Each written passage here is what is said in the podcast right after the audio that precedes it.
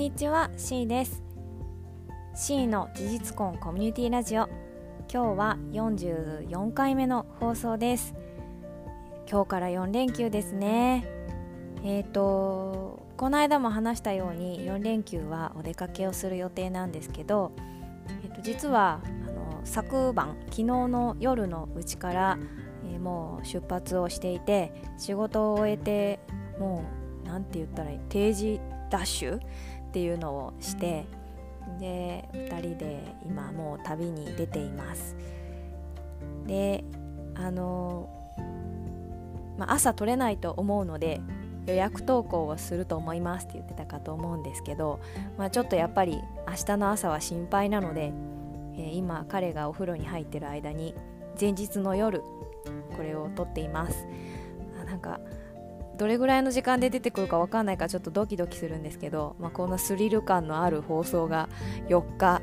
間続くと思うんですけど、毎日更新できたらねあの今日も頑張って話していきたいなと思います。で今日はあの、ドイツで認められている複合性のことを話したいなと思うんですけど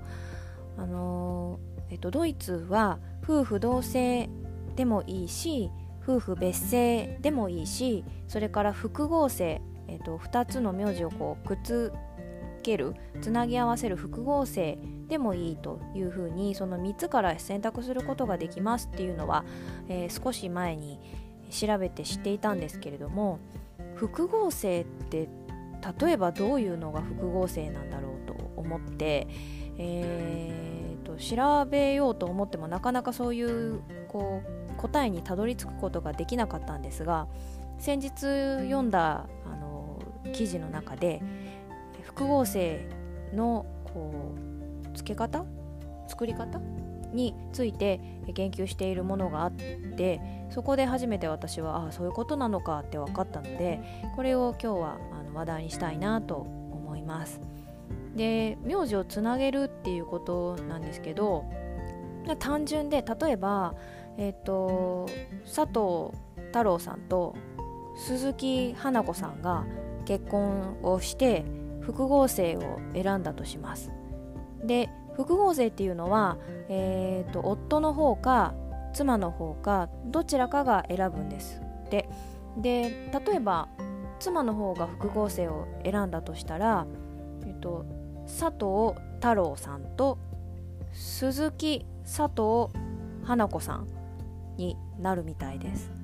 で、えーと、もし夫の方が複合性を選択したとしたら